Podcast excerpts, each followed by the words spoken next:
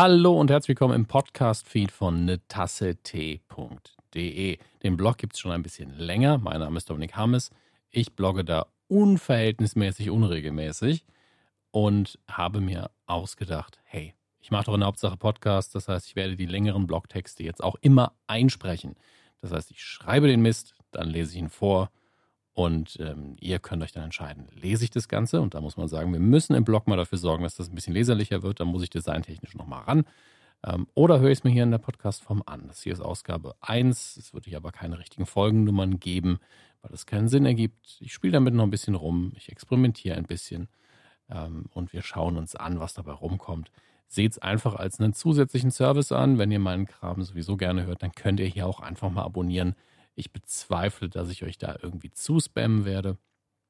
Ähm, und wir beginnen heute mit äh, einer Filmkritik, seit langem mal wieder. Es ist jetzt 9.05 Uhr, als ich das hier aufzeichne, am 18. Dezember 2019. Ich war gestern in der Presseverführung von Star Wars The Rise of Skywalker, oder wie im Deutschen, der, äh, im Deutschen heißt, der Aufstieg Skywalkers und habe jetzt ähm, seit langem mal wieder eine schriftliche Filmkritik geschrieben. Die sind natürlich immer ein bisschen anders als das, was ich in der Anytime Late Night, in Radio Nukular, in der Medienkuh oder sonst wo von mir gebe, weil ich das aus dem Stehgreif mache, wie das hier bis hierhin auch.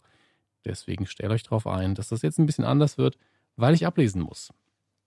Und ich hoffe, ähm, dass mir das zumindest in der Zeit oder nach einiger Zeit ein bisschen leichter fällt, denn gerade beim Ablesen mache ich mehr Fehler als beim freien Sprechen.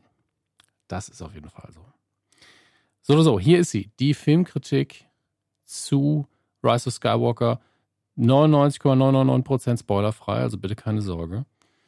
Ähm, das Ganze heißt Star Wars, The Rise of Skywalker, der diplomatischste Film des Jahres. Endlich ist es wieder soweit. Mit diesem Satz begann einer meiner ältesten Kollegen und Freunde übertrieben oft seine Texte. Sobald man eine übertrieben häufige Nutzung von Floskeln feststellt, geht man dagegen vor, insbesondere wenn ihre häufige Verwendung ihrem Inhalt widerspricht. Seit 2015 ist es jedes Jahr endlich wieder soweit und wir können jedes Jahr einen weiteren Film aus dem Star Wars-Universum in unseren Kinos begrüßen. Der Unterhaltungsgigant Disney gönnte sich das von Star Wars-Erfinder George Lucas gegründete Filmstudio Lucasfilm für schlanke 4 Milliarden US-Dollar. Heute erscheint dieser Schritt mehr als logisch. Weitere Käufe wie die von Marvel und Fox bestückten den Munitionsvorrat des Medienimperiums, das kurz darauf seine Kriegspläne veröffentlichte. Mit dem Streamingdienst Disney Plus erstmal den ganzen Markt aufmischen und die Konkurrenz an die Wand drücken. Neben derartig wirtschaftlichen Plänen musste aber auch die Produktion und Erweiterung des Star Wars-Universums vorangetrieben werden. Objektiv und abseits filmanalytischer oder interpretatorischer Ansätze hat Lucasfilm seit 2015 enormes geleistet.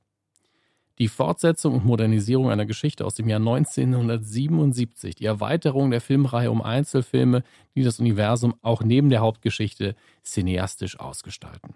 Ebenfalls objektiv muss man allerdings anmerken, dass jeder einzelne Film hinter den Erwartungen zurückblieb. Nicht etwa, weil jeder einzelne zu wenig Geld eingespielt hätte oder eine derart niedrige Qualität vorgewiesen hätte, dass man sich Gedanken über ein Einstampfen des Franchises machen müsste. Nein, das Problem ist ein anderes. Eine türkische Mischung aus Anspruchsdenken, nostalgischer Verblendung, einem Blockbuster-Überangebot und der paradoxen Erwartung, genau die gleiche Unterhaltung, aber anders und besser geliefert zu bekommen, lassen jegliche Debatten über die Qualität eines Filmes sterben.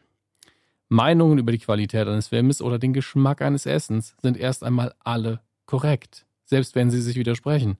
Es geht schließlich um persönliche Vorlieben, nicht um Analysen, Interpretationen, die bei Kunst diametral im Gegensatz und trotzdem gleichwertig nachvollziehbar sein können, oder Fakten. Der Satz ist ein bisschen kompliziert, aber dafür könnt ihr es ja dann auch nochmal nachlesen. Wir packen wieder die Theorie aus. Man denke nur an die valide Kritik an Schindlers Liste, die von Terry Gilliam mit Verweis auf Stanley Kubrick formuliert wird. Sie lässt sich folgendermaßen zusammenfassen. Da der Holocaust eine Niederlage der menschlichen Gesamtgesellschaft war und Schindlers Liste die Erfolgsgeschichte eines Mannes erzählt, scheitert der Film am eigenen Thema. Auf der anderen Seite kann man argumentieren, dass Spielberg aufzeigt, dass es auch in unseren düstersten Zeiten Hoffnung und Menschlichkeit gab und der Film seine Geschichte auf handwerklicher, künstlerischer und gestalterischer Ebene hervorragend erzählt. Sowohl Gilliams Kritik als auch die genannten positiven Aspekte sind schlüssig und widersprechen sich gegenseitig nicht. Sie können gleichzeitig ja sogar in der gleichen Filmbesprechung existieren. Die Frage, ja, aber ist es denn jetzt ein guter Film, ist so eindimensional wie persönlich. Was einen guten Film ausmacht, ist schon so unfassbar strittig und individuell verschieden. Es füllt Bücherwände. Was aber einen guten Star Wars-Film ausmacht, füllt Festplatten. Oft sind die Fragen, was macht dieser Film mit mir? Was fühle ich? Wie reagiere ich darauf? Zielführender als der Versuch, simplistische Zahlenwertungen oder Ein-Wort-Urteile zu fällen. Aber eine komplexe Emotionslandschaft erwartet man letztlich auch nicht von einem Star Wars-Film. Wie fühlt sich ein Star Wars-Film für dich an? Was muss er sein? Auch hier könnte die Antwort immer gut lauten. Wenn aber die Vorstellungen in den Köpfen und Herzen zu konkret werden, beginnen die Probleme. Keine Idealvorstellung eines Star Wars-Fans deckt sich mit der der anderen. Gut soll es sein. Und wenn es nicht gefällt, finden sich schon Dinge, die dann störend waren. It's a Star Wars thing. You wouldn't understand. Wer sich das Feld der Meinungen zur neuen Trilogie anschaut, findet dort alles vor. Enttäuschte Fans, für die der Zauber der Filme endgültig verloren gegangen ist, vielleicht weil The Force Awakens zu wenig Neues brachte, vielleicht weil The Last Jedi jede an ihn gestellte Erwartung gekonnt unterlief, vielleicht weil man nicht versteht, dass die niedlichen Porks nur die logische Fortführung der Ewoks sind und das Unvermögen, sich mit einer weiblichen Hauptfigur zu identifizieren, mehr über den Zuschauer als über den Film aussagt. Vielleicht auch, weil man nicht akzeptieren kann, dass die Macht in Star Wars anders funktioniert, als man es sich selbst zusammengereimt hat. Und dabei ignoriert, dass auch unter Lucas je nach Belieben neue Machtfertigkeiten dazukamen, wenn der Plot oder eine visuelle Idee es verlangten. Gefangen zwischen Erzähltradition, sich widersprechenden Fanerwartungen und dem Problem, dass ein Multimillionen-Dollar-Film vor allem Geld einspielen muss, findet sich The Rise of Skywalker wieder. Eine Zwickmühle, die durch Ryan Johnsons Vorliebe für den Antiklimax verstärkt wird. Zuweilen fühlt es sich so an, als habe Abrams in The Force Awakens ein Disney-Schloss aufgebaut, nur damit Johnson die Bausteine des Schlosses zum Bau einer Pyramide nebst Burggraben und Folterkammer nutzen konnte. Jetzt muss Abrams den Umbau erneut elegant hinbekommen, während eine globale Bevölkerung aus Backseat-Filming betreibenden Fans zuschaut. Hier fasse ich mir aber auch selbst an die Nase. Jetzt geht's wirklich um den Film. Das Resultat ist eine Meisterleistung der Diplomatie und des Kompromisses. Aussagen aus The Last Jedi werden einfach, aber glaubwürdig widerlegt, Hashtag Redcon, ohne die Metaebene von Ryan Johnsons Film zu verneinen. Die Atmosphäre eines nahezu hoffnungslosen, korrupten Universums weicht einer märchenhaften Variante, in der sich unsere Helden teilweise auf einer von Indiana Jones inspirierten Schnitzeljagd befinden. Ganz nebenbei muss aber weiterhin ein Krieg geführt und Zwischenmenschliches geklärt werden. Bereits nachdem der obligatorische Star Wars-Schriftzug im All verschwindet, legt The Rise of Skywalker ein enormes Tempo vor und erledigt wie im Vorbeigehen wichtige Charaktermomente und legt Details für den weiteren Verlauf der Geschichte an. Die leider vor den Dreharbeiten verstorbene Carrie Fisher ist in ihrer Rolle als General Leia Skywalker Organa Solo Skywalker überraschend präsent.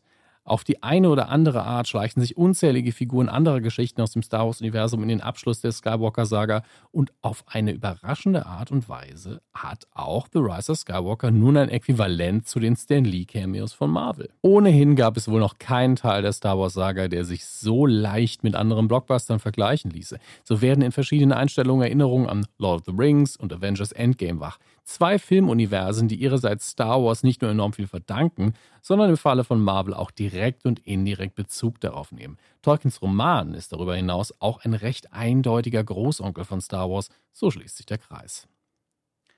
Allen, die nicht bereits mit verschränkten Armen und gesenkten Köpfen ins Kino gehen, sondern dem Film eine echte Chance geben, bietet der Film genügend Schauwerte, Humor, Abenteuer und Emotionen, um zu begeistern. Trotz aller angesprochenen Diplomatie gibt es natürlich noch genügend potenzielle Reibefläche. Die zynische Interpretation von Kompromiss lautet schließlich immer noch, kein Zuschauer bekommt das, was die Person sich gewünscht hat. Wer einen emotionalen, soliden Abschluss für das Schicksal der Jedi-Familie Skywalker und dem Konflikt zwischen Imperium und Rebellion sucht, wird in Episode 9 fündig. Ruft der Film bei jedem Zuschauer die gleichen Emotionen hervor? Nein, wie könnte er? Bei mir allerdings funktioniert die Zuspitzung des Kampfes gut gegen böse in ihrer konzentriertesten Form. Der Stimmungswechsel von The Last Jedi zu The Rise of Skywalker wirkt durch die Darstellung und ihre Figuren authentisch und durch die Themen des Films logisch. Während es in The Last Jedi um das Scheitern und das Lernen aus Fehlern ging, dreht sich in The Rise of Skywalker alles um Familie, Identitätsfindung, Hoffnung, Tradition und Läuterung. Weniger Kopf, mehr Herz. And now On with the show. Auch wenn The Last Jedi für einige auf ewig ein Fremdkörper im Geflecht der Star Wars-Filme bleiben wird, glaube ich, dass es vielleicht keinen wichtigeren Film in dieser Trilogie gegeben hat. Ein Film, der Fragen stellt, Zuschauer fordert und auch das Gewohnte riskiert. Dass man zum Abschluss der Saga wieder in versöhnlichere Gefilde zurückkehrt, sollte man demnach vielleicht nicht als Entschuldigung ansehen, sondern vielmehr als eine verdiente Belohnung am Ende der Mühen. Wovon sich Star Wars als Ganzes hoffentlich verabschiedet, ist der Wunsch nach dem beständigen Event. Wer das Besondere liefern will, darf nicht riskieren, dass aus endlich ist es wieder soweit ein schon wieder wird. Dies kann man allerdings nur erreichen, wenn man die Schlagzahl der Veröffentlichungen absenkt, die Formel verändert oder die Qualität erhöht. Letzteres ist ein illusorisches Ziel, wenn man weiterhin regelmäßig neue Geschichten veröffentlichen möchte. Qualität ist nahezu undefinierbar und subjektiv. Die Formel muss dran glauben. Denn im großen Star Wars-Universum ist Platz für zahllose Geschichten unterschiedlichster Prägung. Das war meine Kritik zu The Rise of Skywalker. Ihr könnt den Film ab sofort im Kino anschauen. Ähm, ich lege es jedem nahe, ihn zu gucken, es sei denn, man hat schon mit dem Thema abgeschlossen. Wenn ihr weitere Besprechungen hören wollt, ähm, heute wird es eine Aufzeichnung der Anytime Late Night geben mit einem Kantinengespräch, wo Julian Jaschewski und ich das nochmal durchgehen, findet ihr auf anytimelatenight.de. Ähm, in der nächsten Ausgabe der Medienkuh, die die letzte für dieses Jahr sein wird, wird es auch nochmal dis äh, diskutiert. Und ich bin mir sicher, dass wir auch in Radio Nukular nochmal drüber reden werden, dann in der zweitletzten Folge für dieses Jahr. Ähm, aber noch nicht in der Folge, die als nächstes erscheint. Ähm, das war es erstmal für meinen klitzekleinen Podcast-Feed hier. Es hat tatsächlich nicht so lange gedauert, wie ich gedacht habe. Und wir werden sehen, wann der nächste Blogbeitrag dran glauben muss. Ich weiß, ich habe sehr schnell gesprochen, aber ich weiß, die meisten Leute hören die Podcasts immer mit anderthalbfacher Geschwindigkeit.